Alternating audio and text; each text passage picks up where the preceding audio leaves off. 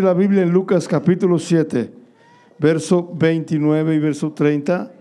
Y el tema del mes es propósito. Y ya están los calendarios por aquí listos para que usted tome uno y esté actualizado en lo que está pasando.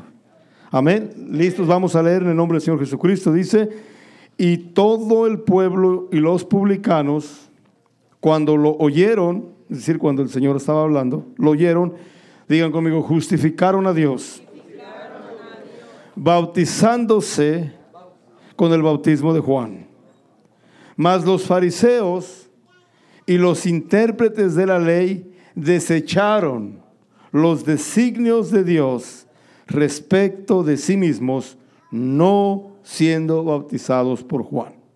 Voy a leer la versión nueva internacional, estos mismos dos pasajes, para entenderlo un poquito mejor. Dice, al oír esto, todo el pueblo y hasta los recaudadores de impuestos reconocieron que el camino de Dios era justo y fueron bautizados por Juan. Pero los fariseos y los expertos en la ley no se hicieron bautizar por Juan, rechazando así el propósito de Dios respecto a ellos. So podemos ver cómo Dios tiene propósito para cada persona en este mundo. Tiene un diseño, un, diseño, una intención, un plan, una voluntad.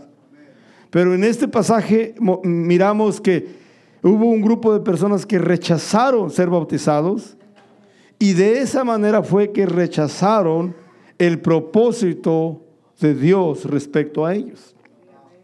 Es decir, el plan de Dios, el propósito de Dios para cada persona está conectado con el bautismo para cada persona. Eso diga conmigo el propósito de Dios en el bautismo. Amén. Pregunta a la persona que está a su lado, ¿ya fuiste bautizado en el nombre del Señor Jesucristo? Bueno, amén. Pues dando un aplauso al Señor, pueden tomar sus asientos. Y pónganme un poquito de atención, no se distraigan, que no se les vaya la mente para otro lado, porque si no vamos a perder la introducción es muy importante lo que voy a hablar para que podamos entender la importancia del bautismo. Si la introducción la pierde, ya perdió todo. Amén. ¿Cuántos están aquí? Amén. Eh, en el principio de la creación, Génesis 1, 2, la Biblia dice que después de que el Señor creó los cielos y la tierra, el Espíritu de Dios en la segunda parte del verso se movía sobre las aguas. Amén.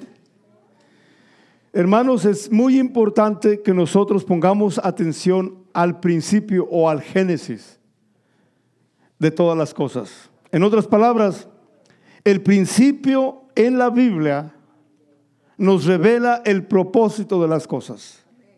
Todo lo que encontramos al principio, es la finalidad, el propósito, el diseño original de todo. Amén. Podríamos decir que toda la vida toda la vida de la humanidad y aún antes y después nace en el libro de Génesis. El principio de todas las cosas se encuentra ahí. Por eso es importante ver de dónde procede el principio de cualquier cosa, porque eso de una manera nos está insinuando o dándonos a entender cuál es el propósito de eso el principio de todas las cosas o la primera vez que el Espíritu de Dios aparece en la Biblia, y el Espíritu de Dios, vale la pena aclarar, no es la tercera persona de algo por ahí, eso no es bíblico. El Espíritu de Dios es, es como dice el Espíritu de Dios, Dios mismo. Pero la primera vez que el Espíritu de Dios eh, aparece en la Escritura, aparece, digan, moviéndose sobre las aguas. Quiere decir que cuando Dios creó todo, el primer santuario, la primera habitación, el primer lugar donde Dios se movió fue sobre las aguas. So, si nos dice la Biblia que el Espíritu de Dios se movía sobre las aguas, eso es un mensaje tremendo. Quiere decir que el Espíritu de Dios, desde el principio, el propósito es moverse. ¿Cuántos dicen amén? So, el Espíritu de Dios se movía sobre la faz de las aguas. Y pongamos atención en esto. Porque el Espíritu de Dios se movía sobre la faz de las aguas y fueron las mismas aguas, digan las aguas, donde se movió al principio el Espíritu de Dios, esas mismas aguas que ejecutaron justicia contra el pecado de la gente que vivía en el tiempo antes del diluvio. Es decir, ese elemento, las aguas, las cuales fueron el santuario, por decirlo así, la habitación donde el Espíritu se movía, esas mismas aguas fueron el agente ejecuta, eh, o el que ejecutó justicia sobre el pecado de los antidiluvianos. Fueron las mismas aguas que destruyeron el mundo antediluviano, pero fueron esas mismas aguas que también salvaron a Noé y a su familia. Entonces, al principio de la creación, al principio, el Espíritu de Dios se movía sobre las aguas. Las aguas, digan las aguas, fueron, por decirlo así, el santuario o el lugar donde el Espíritu de Dios comenzó a moverse en el Génesis, en el principio de todas las cosas. Esas mismas aguas fueron las que ejecutaron justicia contra los que pecaron deliberadamente contra Dios. Amén. Y eso nos da a entender, hermanos, que fue el mismo Espíritu de Dios que habitó, que se movió sobre las aguas, esas mismas aguas que en un tiempo fueron como un santuario o un lugar de habitación donde el Espíritu se movía, fueron las que Dios usó para destruir el pecado o para purificar el mundo. Y esas aguas simbolizan el bautismo para nosotros. Amén. Esas mismas aguas representan el bautismo para nosotros. Amén. Esas aguas donde se movió el Espíritu de Dios, esas aguas que destruyeron el pecado de ese tiempo, pero que digan que salvaron a Noé y a su familia, esas mismas aguas para nosotros representan el bautismo en agua en el nombre del Señor Jesucristo. ¿Cuántos dicen amén? Mire, les voy a leer en primer, primera de Pedro 3, verso 19 en adelante, al verso 21 dice, hablando de Cristo que Él resucitó y en su espíritu fue y predicó a los espíritus encarcelados. Pero el verso 20 dice, está hablando de esos espíritus encarcelados, dice, los que en otro tiempo desobedecieron, cuando a una, cuando una vez esperaba la paciencia de Dios en los días de Noé, mientras se preparaba el arca en las cuales pocas personas, es decir, ocho, digan, fueron salvas por agua. Esa agua salvó a unas personas. A otras esa misma agua las condenó. Sin embargo, cuando la Biblia habla de salvación, habla, dice, fueron ocho personas salvadas por agua. Amén. Esa agua produjo salvación en ocho personas. Y luego el verso 21 dice, el bautismo que corresponde a esto ahora nos salva. No quitando las inmundicias de la carne, sino como la inspiración de una buena conciencia hacia Dios por la resurrección de Jesucristo. Y, la otra, la versión eh, internacional lo traduce así el verso 21. Dice, la cual, es decir, voy a leer desde el verso 20, dice, en los tiempos antiguos, en los días de Noé, desobedecieron ya estamos allá, ¿verdad? En esas aguas que destruyeron los antidiluvianos, las aguas de las cuales el Espíritu de Dios se movió al principio. Esas aguas, dice. Amén. Entonces dice que desobedecieron cuando Dios esperaba con paciencia mientras se construía el arca.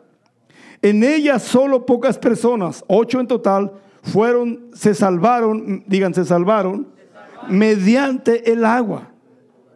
El agua fue lo que salvó a las personas. Y ahora el verso 21 nos pone a nosotros dentro del contexto y nos dice, lo cual simboliza el bautismo, que ahora lo salva también a ustedes.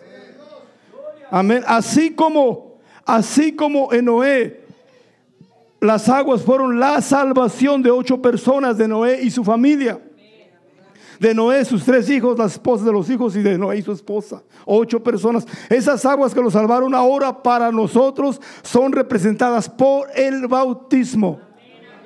¿Cuántos dicen amén? La cual, esa agua de allá, de, los antidiluvianos, allá, esas aguas para nosotros son representadas por medio del bautismo. Y así como ocho personas se salvaron por medio de las aguas, así también los que se bautizan serán salvos en el nombre del Señor Jesucristo.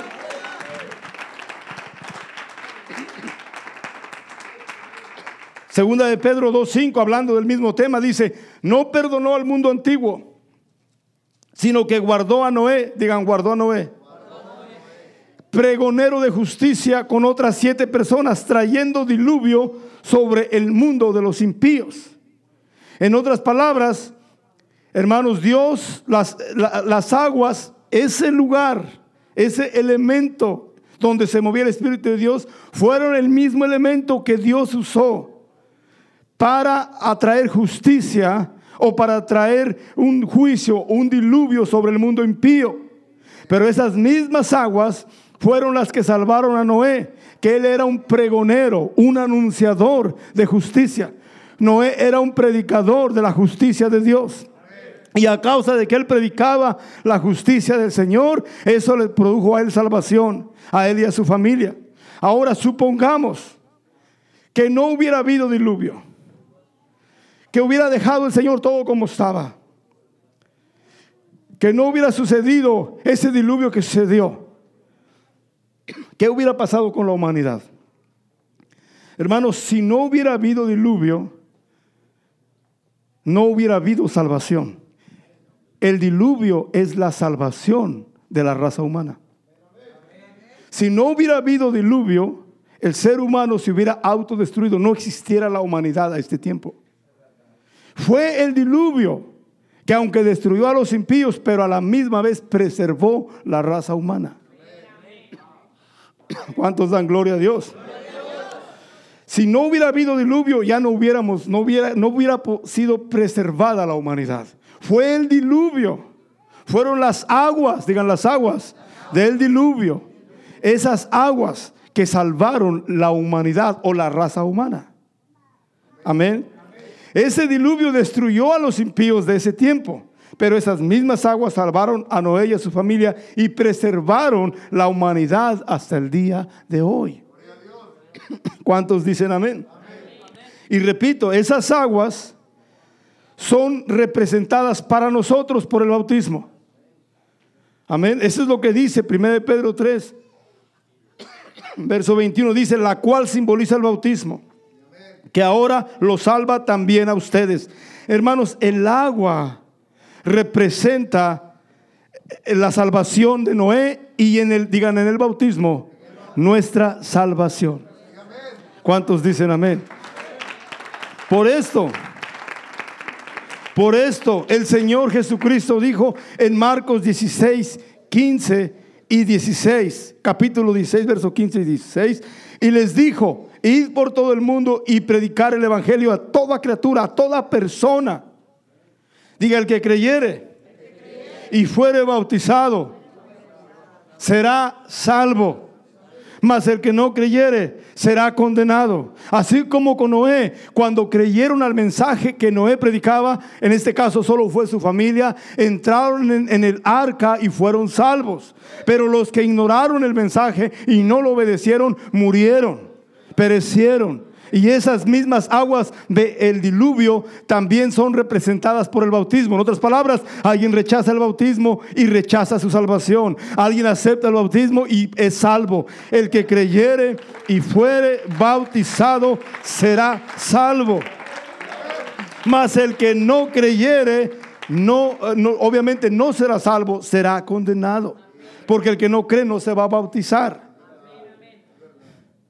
¿Cuántos dicen amén? So, el bautismo, hermanos, en la Biblia es, representa o es para nosotros tipo de salvación.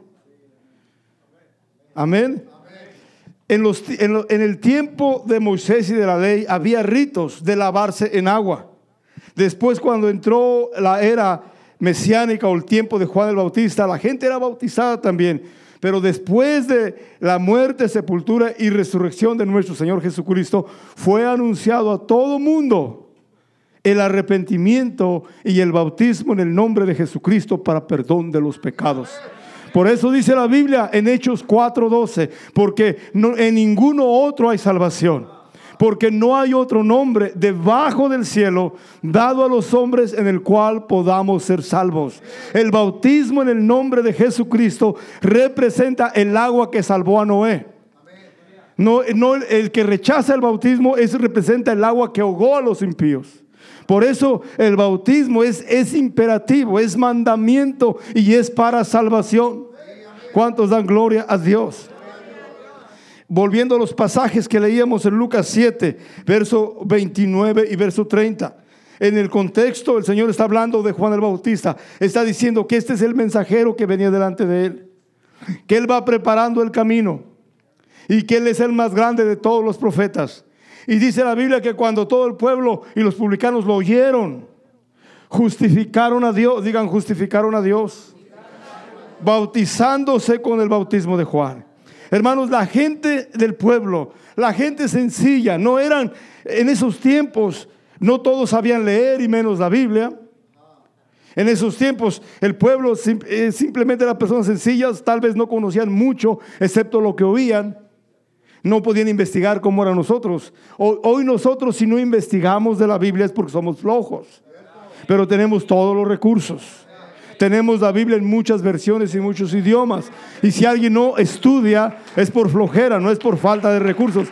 Pero en esos tiempos era diferente.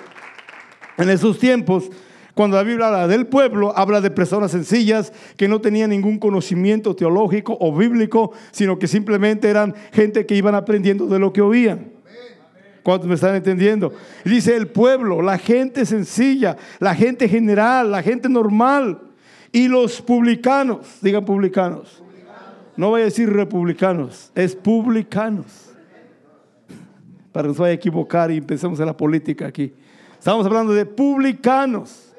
Publicanos eran aquellos que colectaban los impuestos del pueblo, aquellos que cobraban la renta o la rentabilidad al público, los que iban y decían, tanto debes para el César, y, ellos cobraban. So, la gente no los quería. Para el pueblo judío, el cobrador de impuestos, el publicano, era la peor persona.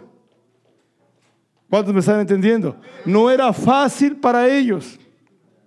No era fácil para ellos aceptar a algún publicano como amigo o algo así. Era difícil.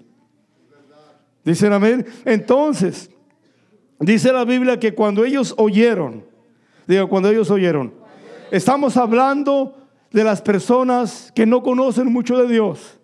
Estamos hablando de personas que han pecado mucho contra Dios. Si lo ponemos en términos modernos, gente liberal, gente muy mala en en concepto. Porque en sí todas las personas dentro de su corazón quieren conocer a Dios. Sin embargo, vamos a ponerlo en concepto. Gente de lo más rechazado en aquel tiempo. Ellos cuando oyeron, digan, cuando oyeron. Cuando oyeron, justificaron a Dios. Hermanos, la Biblia dice que cuando ellos oyeron acerca de esto, de, lo que el Señor estaba hablando, inmediatamente pidieron ser bautizados. No dijeron, déjame pensarlo tres meses. Déjame analizarlo un año. Déjame pensar después. No, cuando uno oye, y la palabra oír aquí significa entender, escuchar cuando te llega al oído y cuando obedeces. En otras palabras, hay cosas, hermanos, que nos van a llegar al oído. Y todo lo que nos llega al oído no podemos tomarlo por casualidad o coincidencia. Dios nos está hablando. ¿Cómo sabe ¿Cómo sabe el predicador o alguien lo que usted necesita escuchar? Pero Dios sí sabe y le está tocando la, la llaga a veces, le está tocando donde le duele, donde necesita, porque Dios sabe lo que usted necesita escuchar y le llega al oído. No, no tome las cosas, oh, me enteré, no se enteró, Dios le está hablando. Dios le envió por medio de algo una palabra a su oído. Y cuando usted oye, cuando le llega al oído algo que usted no sabía, ¿cuántas veces hemos oído las cosas de Dios y no sabemos, no entendemos? Pero llega un momento donde nos llega algo que, wow, decimos, no sabía esto. Llega un momento donde, donde entendemos algo que no habíamos entendido. Llega algo como una revelación, como una iluminación a nuestro entendimiento de la palabra de Dios. Cuando eso llega, usted debe poner acción inmediatamente cuando le llega una revelación, un, algo que usted entiende que no ha estado haciendo, pero que debe hacer, no debe posponerlo para el año 2020 o para el año 2050, inmediatamente, rápido. Si usted entiende, debe obedecer lo que ya entendió de parte de Dios. Estas personas comunes, sencillas, sin conocer mucho las cosas de Dios, tal vez no sabían leer y escribir. Y los publicanos o los recolectadores de impuestos, cuando oyeron, rápido, justificaron a Dios. ¿Qué es justificar a Dios? ¿Qué Dios necesita ser justificado? Él es justo. Pero ¿a qué se refiere este pasaje? Eh, eh, pongámoslo, eh, póngaselo en la mente, imagíneselo. mucha gente oyendo el mensaje del Señor, oyendo que Juan el Bautista era el profeta que iba delante del Señor preparando el camino. Juan el Bautista era el mensaje duro. ¿Saben cómo les llamó? Hasta les llamó cosas fuertes a la gente que oía. Él no estaba, él no era un, un predicador con candy, con dulce. Él iba y durísimo le daba a la gente. Y, y él dice el Señor, este es el que va delante del Señor, preparando los corazones de la gente para que se arrepienta. Predicándoles contra su pecado.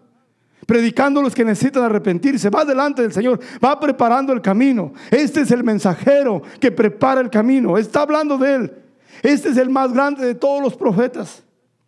Y cuando ellos oyen, cuando entienden rápido, justifican a Dios. Hermanos, justificar a Dios de una manera para entenderlo es como, como aceptar esa verdad. Como rendirse a lo que usted entiende de parte de Dios. Como no resistirlo. Cuando usted entiende que debe arrepentirse y bautizarse y usted lo hace, usted está demostrando y considerando que esto es de Dios, que es algo justo, que es algo santo, que es algo bueno. Eso es justificar. Justificar es accionar en lo que Dios le habla, en lo que Dios le dice. Si una persona oye del arrepentimiento, del bautismo y no lo hace, no está justificando a Dios. En otras palabras, justificar a Dios se entiende que es como que uno hace lo que escucha, obedece la palabra de Dios. Y cuando uno obedece lo que Dios le habla, demuestra al mundo entero que esto es lo correcto. Todas las veces que hacemos, que nos sometemos a Dios, todas las veces que hacemos, sea en el arrepentimiento, en el bautismo, aún en congregarnos, en muchas cosas que hacemos, cuando hacemos lo que Dios dice, estamos justificando. En otras palabras, estamos diciéndole al mundo entero, esta es la manera correcta, este es el camino. Hoy en esta noche, en esta tarde, el hecho de que usted está en la casa de Dios Usted está justificando las cosas de Dios. Usted está diciéndole al mundo que lo conoce, a sus vecinos, familiares, amigos y a todo mundo alrededor. Esto es bueno, por eso estoy aquí. Esto es bueno, por eso vine a la casa de Dios. Esto es bueno. Cuando nosotros ponemos acción a las cosas de Dios, demostramos al mundo entero que esto es bueno. Por eso cuando uno oye las cosas de Dios y no las hace, dice, eso no es bueno. Es como decir que, que tuviera una enfermedad, alguien, vamos a decir, que un, 100 personas tuvieran cáncer y que uno descubre la medicina. Y no se la toma. Dice, yo sé que esto ocurre el cáncer, pero no me la tomo. ¿Usted quién le va a creer? Va a decir, no es cierto, nos quieres matar más rápido. Pero si suponiendo que un grupo de gente tiene cáncer y descubre la medicina, el que, la descubre, me la, mire, me la estoy tomando, me estoy sanando. Está justificando el producto, está diciendo es bueno, trabaja, funciona. Cuando usted y yo obedecemos a Dios, le estamos diciendo al mundo entero, esto es verdad, esto sirve, esto no es una religión, esto es realidad. So, ellos al oír el mensaje, al entender se rindieron a la voluntad de Dios, obedecieron lo que Dios mandó, justificaron a Dios. ¿Cómo lo hicieron? Bautizándose obedeciendo la orden del bautismo. Hermanos, y eso es lo que, de eso se trata, de que cuando nosotros hacemos lo que Dios dice, demostramos, hablamos con nuestros hechos más que con nuestras palabras. Dicen amén. Toque a alguien que está a su lado y dile, qué bueno que estás en la casa de Dios. Estás justificando las cosas de Dios. ¿Cómo alguien puede decir que es algo bueno que uno no lo está haciendo? So, cuando ellos se bautizaron, cuando ellos obedecieron lo que oyeron de la palabra de Dios, estaban en el, en el, en el nivel espiritual, estaban haciendo justicia, estaban haciendo algo justo, algo agradable a Dios. ¿Cuántos dicen amén? Cuando hacemos lo que Dios dice, Estamos haciendo lo justo. Lo justo es hacer lo que Dios dice. No lo que nos inventemos nosotros. A veces nos inventamos nuestra propia religión. Queremos servir a Dios a nuestra manera. Pero realmente eso no es, la manera como vamos a vivir justamente, es haciendo lo que Dios dice. ¿Cuántos dan gloria a Dios? Cuando ellos oyeron rápido, se rindieron a Dios, demostrando a la gente, esto es bueno, por eso me voy a bautizar. ¿Alguien piensa que es pecado bautizarse? Y entonces algunos no lo hacen. ¿Alguien piensa que es pecado ser bautizado en el nombre del Señor Jesucristo? Todos dicen que es bueno, pero hay alguno que otro que no lo han hecho. ¿Qué está pasando? La verdad, la palabra, o usted no está siendo sincero, una de las dos cosas. Hermanos, cuando nosotros oímos y entendemos y obedecemos, mostramos justicia, mostramos que lo que Dios dice es justo, es verdadero. Y cuando ellos lo hicieron, dice otra versión bíblica, le voy a leer la otra versión, la nueva internacional, dice así, al oír esto, todo el pueblo y hasta los, que, los recaudadores de impuestos reconocieron que el camino de Dios era justo y fueron bautizados por Juan. Hermano, una cosa de una persona que de verdad se arrepiente, quiere ser bautizado ya. ¿Cuántos dicen amén? Eso es así. Quieren eh, hacer lo que Dios dice inmediatamente. Ellos dijeron, esto es lo que se debe hacer. Ahora, miren, dice la Biblia en Mateo capítulo 3, versos 13 y 14, dice, me lo voy a leer, dice, entonces Jesús vino de Galilea a Juan al Jordán Acuérdense que Juan en el Jordán no estaba de picnic, no estaba asando carne, no estaba perdiendo el tiempo. ¿Sabe qué estaba haciendo? Estaba bautizando gente que quería servir a Dios, que querían obedecer a Dios. Es lo que él estaba haciendo, estaba en el Jordán. Dice, entonces Jesús vino de Galilea a Juan al Jordán para ser bautizado por él.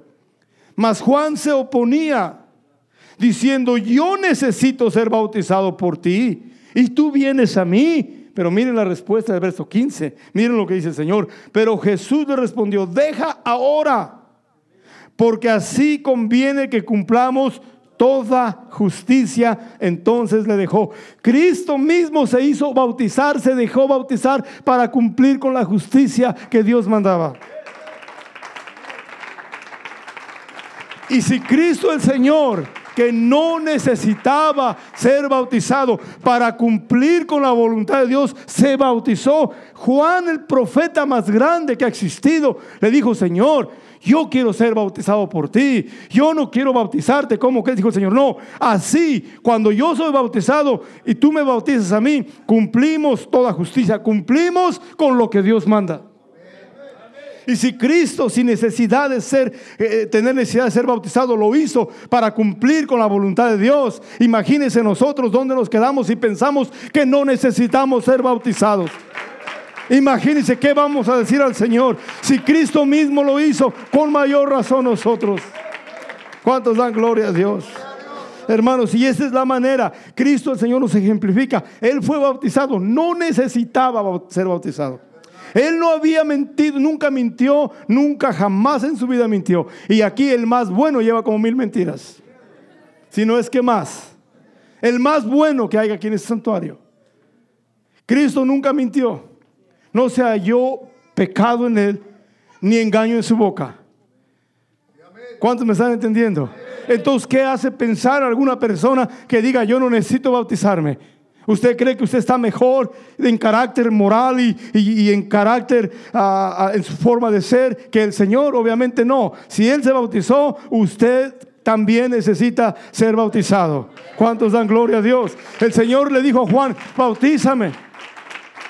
Juan, siendo el profeta, él decía, Señor, ¿cómo yo te voy a bautizar a ti? Dijo, pero así cumplimos la voluntad de Dios. Así cumplimos toda justicia. Así cumplimos lo que Dios manda. ¿Cuántos dan gloria a Dios? Cuando obedecemos, hermanos, lo que Dios manda, la voluntad de Dios, eso es justicia. Y ellos, este grupo de personas, hermanos, este grupo de personas publicanos, amén, eh, gente que eran malos para la sociedad, no, eh, gente que no tenían buena fama, y el pueblo sencillo, cuando oyeron no, no, no, no, no argumentaron, no se justificaron a sí mismos, sino que hicieron lo que Dios dijo. Dijeron, el camino de Dios es bueno.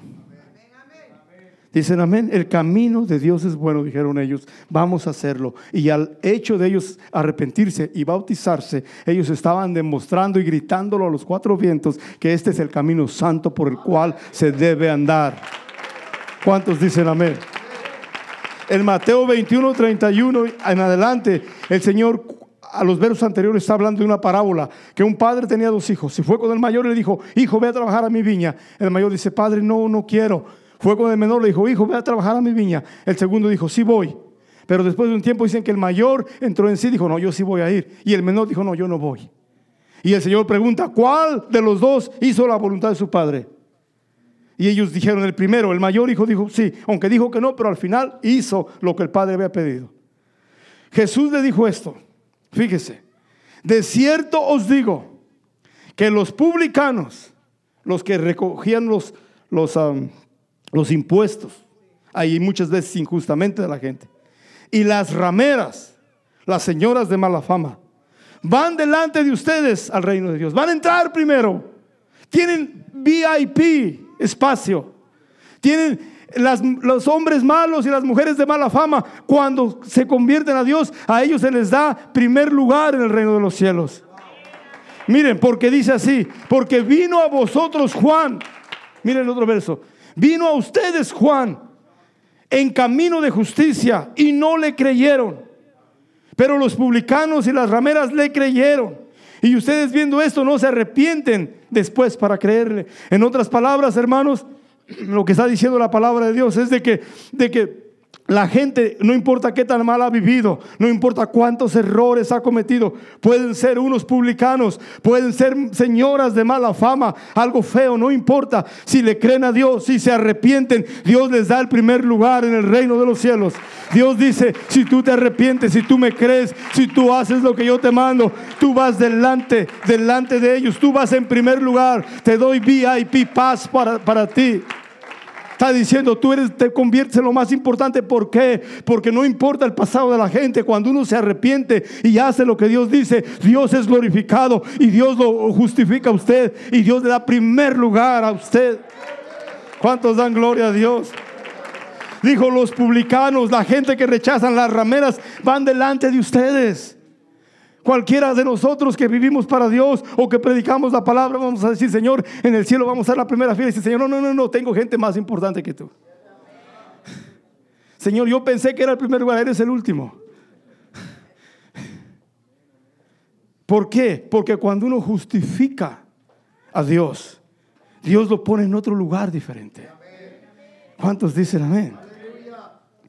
Entonces, hermanos, publicanos y, rameras, y todos sabemos lo que es eso. Dios dice, ellos le creyeron a Juan el Bautista en su tiempo y se bautizaron. Y Dios dice, eso hizo que ellos entraran en primer lugar, tomaran una posición más importante, más cerca a mí que todos los que ya conocen pero no obedecen. Wow, qué poder hay cuando una persona justifica a Dios. Lo saca del fango de lo más bajo y lo pone en lugares muy especiales. Lo levanta a otro nivel. Luego volvemos al pasaje, leíamos Lucas 7, 29 y 30. Les voy a leer otra vez para que sepamos lo que estamos leyendo aquí. Dice, todo el pueblo, los publicanos, cuando lo oyeron, justificaron a Dios, bautizándose con el bautismo de Juan. Más los fariseos, el verso 30, y los intérpretes de la ley desecharon los designios de Dios o el propósito de Dios respecto a ellos mismos, no siendo bautizados por Juan. Mire, los fariseos, los que enseñaban la Biblia, y intérpretes, los sabios, los que conocían, hermanos, desecharon, desecharon el bautismo. Le digo una cosa, no hay cosa más difícil que enseñar a una persona que piensa que sabe. No hay nada más difícil que predicarle a una persona que se arrepienta cuando piensa que está bien. Eso sí, cuando alguien piensa que está bien y se justifica a sí mismo, ya no hay mucho que se puede hacer. Cuando alguien piensa que sabe, los que piensan que saben, es fácil desechar las cosas. Y dice la Biblia, fariseos y intérpretes, no todos, hubo muchos fariseos que se convirtieron en intérpretes de la ley también, pero hubo un grupo de ellos que desecharon el bautismo. Dijeron, en otras palabras, ¿quién es Juan para que me bautice? Si yo soy de descendencia rabínica, yo soy un descendiente de fariseo, de fariseo, soy alguien que conoce tanto, ¿quién es ese allá en el desierto, predicador en el río, me va a bautizar? Y en lugar de tomarlo como una oportunidad de ponerse bien con Dios y de, y de acercarse al Señor, lo rechazaron. Hermanos, y eso es algo muy importante que debemos entender, que cuando uno rechaza lo que Dios manda, está rechazando lo que Dios quiere hacer con nosotros. Es tan peligroso rechazar lo que Dios manda en su palabra. Los fariseos desecharon los designios de Dios, la voluntad de Dios, el propósito, el consejo, el deseo de Dios para ellos, la intención de Dios, el plan de Dios para ellos, lo desecharon. La palabra de desechar es realmente hacerlo a un lado, violar esa palabra, no estimarlo, despreciarlo o no hacer nada con lo que escucha. ¿Cómo una persona desprecia o, o desecha el mensaje de Dios cuando no hace nada por lo que se le está diciendo. Se le está diciendo, Dios dice que te arrepientas. Dios dice que seas bautizado en el nombre del Señor Jesucristo para perdón de pecados. Y dice, no, yo soy bien así. Eso hicieron ellos. Ellos pensaron que estaban bien, pero dice el Señor, ellos al rechazar el bautismo, no solamente fue el acto bautismal que rechazaron, sino rechazaron el plan de Dios para la vida de ellos. Y uno puede decir a mí,